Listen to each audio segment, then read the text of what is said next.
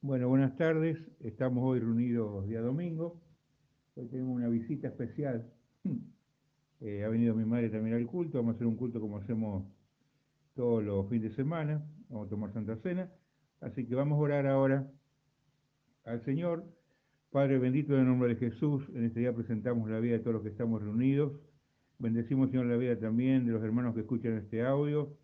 Acá en Villa Gesell, en Ostende, en Valera del Mar, en Madariaga, a los hermanos que están en Colombia, en Venado Tuerto, Señor, también en Estados Unidos, en República Dominicana. Bendecimos sus hogares, te pedimos que tu Espíritu, Señor, traiga sobre ellos libertad en todas las áreas. Cubrimos con la sangre de Cristo este culto, atamos todo espíritu mundo del infierno, todo lo que se levanta, Señor, contra tus hijos, en el nombre de Jesús. Te damos las gracias, Señor, por todo lo que haces por nosotros en este 2020. Te pedimos que nos libre de toda muerte antes de tiempo, de toda peste, de toda enfermedad de todo ataque demoníaco. En el nombre de Jesús, Señor, entronamos tu reino en esta casa y bendecimos este culto. En el nombre de Jesucristo te damos las gracias, Señor. Amén. Muy bien, hermano, vamos a adorar unos minutos al Señor y después vamos a dar la palabra, así después damos paso a la Santa Cena.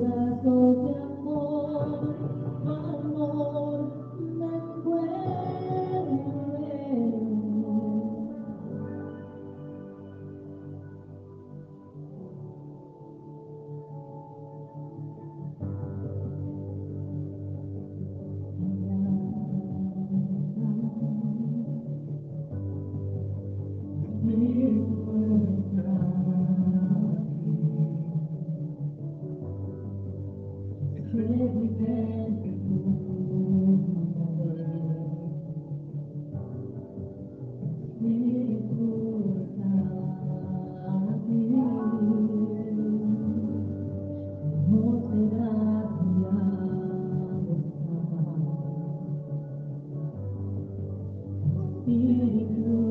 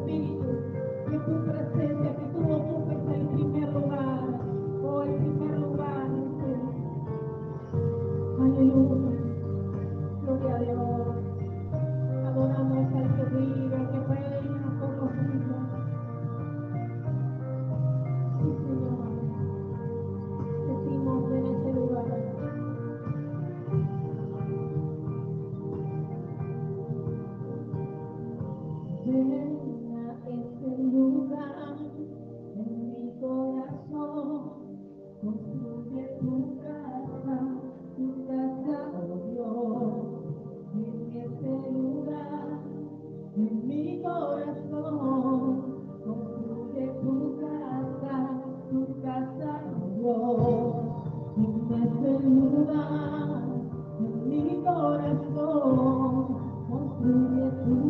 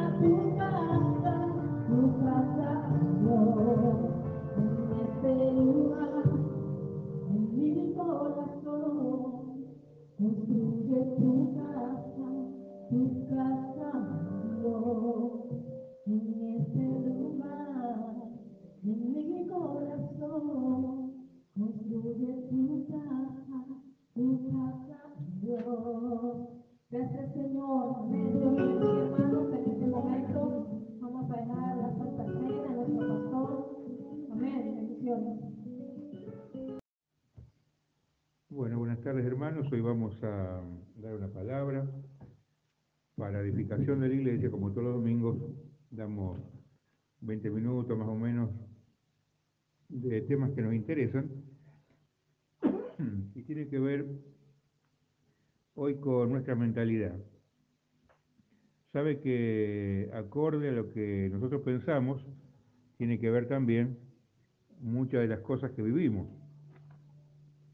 cuando uno eh, de joven tiene una mentalidad a veces este, negativa porque a lo largo de la vida hay gente que nos influye y nos influyen mal, hay gente que nos eh, da mal el ejemplo, gente que también a uno lo hieren, gente que no le dan el valor a la persona como corresponde, la mente de la persona se llena de eh, pensamientos negativos, y eso hace que también nosotros eh, nos pongamos, como que dice, trabas para lograr cosas.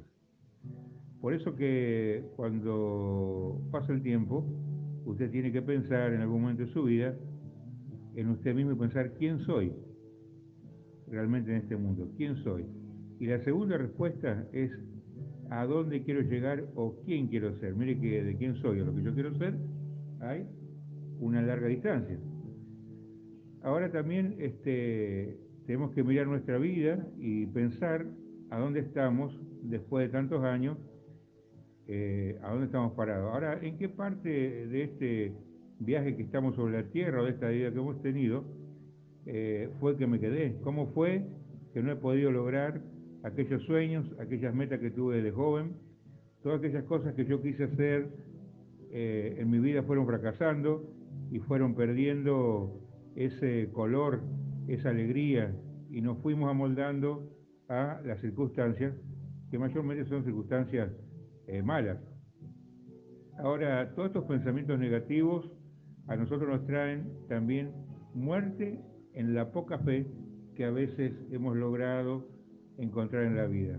Ahora, cuando yo llego a los pies de Cristo, que yo conozco eh, algo de la palabra de Dios, que yo este, leo la Biblia, donde hay promesas, donde se me hablan los sermones, eh, me convierto y necesito que esta mente que tengo de fracasos, esta mente de una actividad negativa, se transforme, se renueve.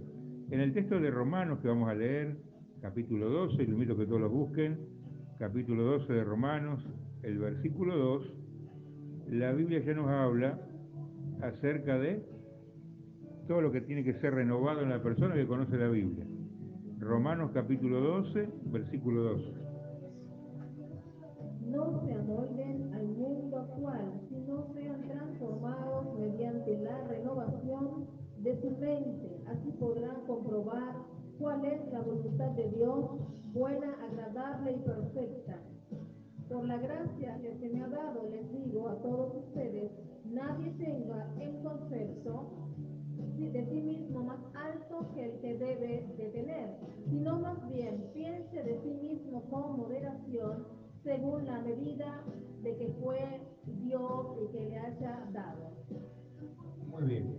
Así que Romanos nos dice que tenemos que renovarnos y no pensar en nosotros mismos como que lo sabemos todo o que ya está todo solucionado. Entonces, eh, si usted tiene que evaluar la palabra eh, renovación es cambiar lo viejo por lo nuevo.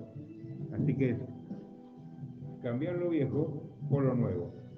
Así que cuando hablamos de cambiar lo viejo por lo nuevo, tiene que ver con una actitud que tengo que tener yo de aprendizaje diario en lo que tengo que cambiar y humillarme.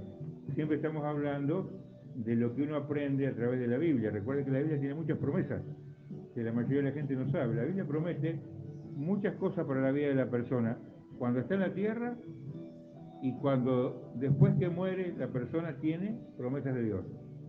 Así que eh, cuando conocemos al Señor tenemos que empezar a tener humildad y dejarnos moldear a la voluntad del Señor o a la voluntad del Señor Jesucristo. También eh, tener la mente eh, de Cristo es tener una conciencia acerca de mí mismo y reconocer que yo tengo unas cuantas actitudes y pecados que todavía no los he renunciado. Entonces, cuando yo no tengo una mente renovada, todavía sigo practicando y me siento cómodo a veces con actitudes y pecados que lo único que hacen es frenar mi vida. Entonces yo quiero lograr cosas y no las puedo lograr nunca porque mi mente es la que dicta parte de mi destino. Ahora, ¿qué tengo que cambiar eh, en estas actitudes para que las cosas me vayan bien? Todas, todas las que son actitudes negativas. Vamos al libro de Efesios y el libro de Mateo. En el capítulo 5 del libro de Efesios, y que otro busque Mateo 22, 37. Efesios 5, 15 y 16. Que tengan cuidado de su manera de vivir, no vivan como necios, sino como sabios, aprovechando al máximo cada momento oportuno, porque los días son malos. Por tanto, no sean insensatos, sino entiendan cuál es la voluntad del Señor. No se emborrachen con vino que lleva al desenfreno. Al contrario, sean llenos del Espíritu. Muy bien, y Mateo 22, ahí cerca, un poquito más adelante, 22, 37. Amén. Dice así. Ama al Señor tu Dios con todo tu corazón, con todo tu ser y con toda tu mente. Le respondió Jesús. Este es el primer mandamiento con promesa. Muy bien, fíjense que dice, el primer mandamiento, amarás al Señor tu Dios con todo, con tu corazón y con toda tu mente. ¿Qué es amar a Dios? ¿Cómo yo aprendo a amar a Dios, según la Biblia? Amar a Dios es cumplir los mandamientos, es hacer lo que Él dijo que hagas para que te vaya bien.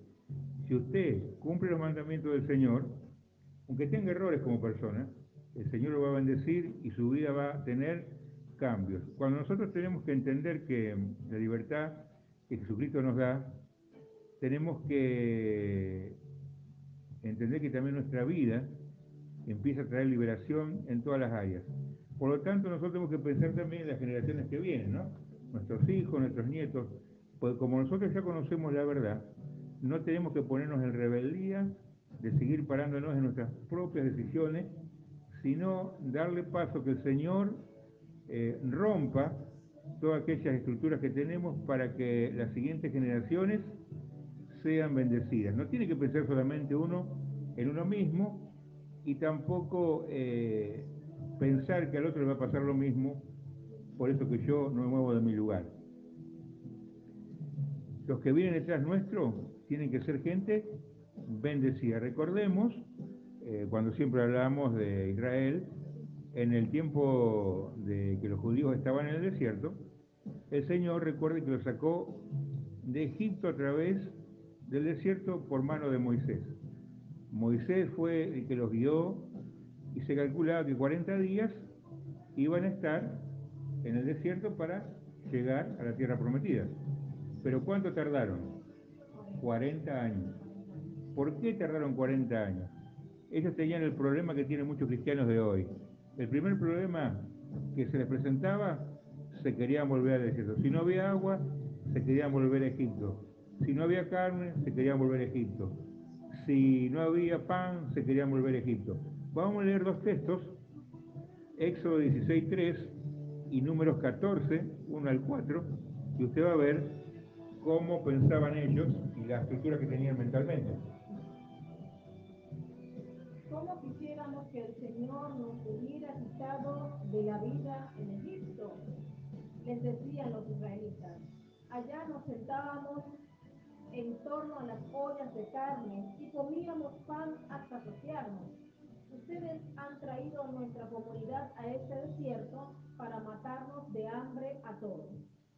Muy bien, y números, que está por ahí nomás, también, el libro de números 14, 1 al 4, usted va a ver cómo pensaban que estaban ahí.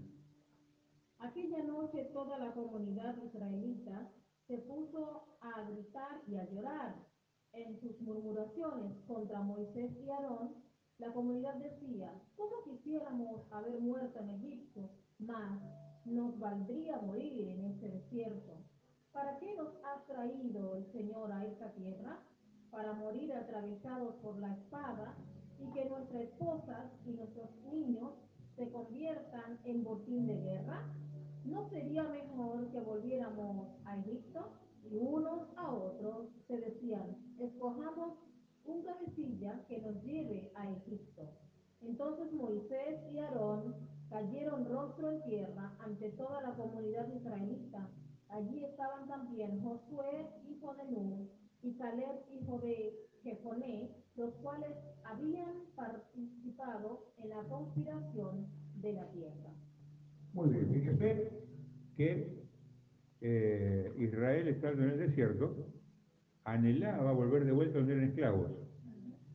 ¿Por qué se nombra Israel y por qué se lo compara al pueblo de Dios? Porque es el mismo espíritu de Jehová que está en la gente convertida hoy. No es que la religión es distinta, es la misma Biblia, el mismo Dios, el mismo Espíritu Santo, al que todos le oramos.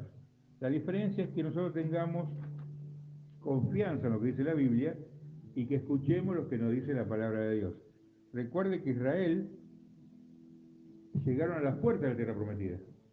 Y cuando fueron los espías, y ellos escucharon a los espías que trajeron mala información, en vez de escuchar a los otros dos que trajeron buena información, tuvieron que volver de vuelta al desierto y ahí murieron casi todos, menos los hijos que son los únicos que pudieron entrar para ver la promesa que le había hecho el Señor. Nosotros tenemos el mismo sistema, a veces tenemos eh, a un día, a dos días, a una semana una bendición y por nuestras actitudes y por no creer en Dios, en nuestra mente se genera una actitud de rebeldía, de orgullo, y yo me manejo como yo quiero. Y bueno, si Dios no me lo dio en esta semana, lo lamento por Dios, porque yo voy a hacer lo que se me da la gana. Y bueno, con el tiempo usted se está alejando del Señor y cada vez, eh, como es el texto, somos como las aguas del mar a veces, que van y vienen, van y vienen, y cuando se descuida, está en el medio eh, y lejos de la orilla. Cuando el Señor Jesucristo vino a la tierra mandado por su Padre, por nuestro Padre espiritual, Él trajo un plan de salvación. Por lo tanto, tiene que aprender esto. Si a los judíos se les dijo que en 40 días tenían la tierra prometida, a nosotros también se nos dijo que tenemos salvación cuando nos convertimos al Señor. Y muchas veces al Señor se le eh, ha acusado de no cumplir sus palabras. Algunas religiones dicen que la Biblia se contradice todo. Pero fíjese que desde el principio Adán y Eva tuvieron un buen lugar como el jardín de Edén. Y así usted va a leer la Biblia que todas las personas tienen promesas de vida eterna después de esta vida. Por lo tanto, muchas cosas que usted no pudo lograr en esta vida es porque no le ha dado lugar a Dios y no le ha dejado que Él tome la iniciativa y el control de su vida. Vamos a leer eh, el libro de Gálatas y Apocalipsis y terminamos acá. El libro de Gálatas 6, eh, perdón, Gálatas 5, 16. Gálatas capítulo 5, versículo 16, que tiene que ver también con lo que estamos conversando. Después vamos a leer el libro de Apocalipsis 21 y después vamos a tomar Santa Cena para que todos estemos en comunión con la iglesia.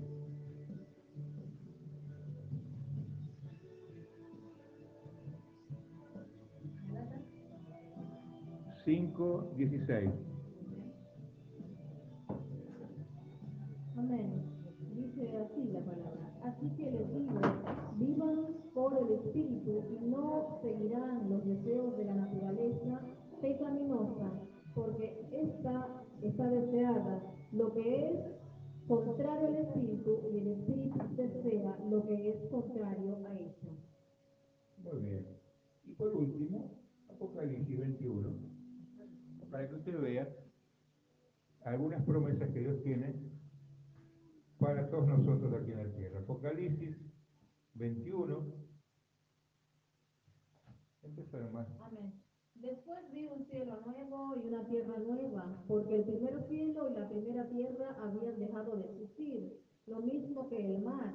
Y vi además la ciudad santa, la nueva Jerusalén, que bajaba del cielo, procedente de Dios, preparada como una novia, hermosamente vestida para su prometido. Y oí una potente voz que provenía del trono y decía, aquí entre los seres humanos está la morada de Dios. Él acampará en medio de ellos y ellos serán su pueblo, Dios mismo estará con ellos y Él será su Dios.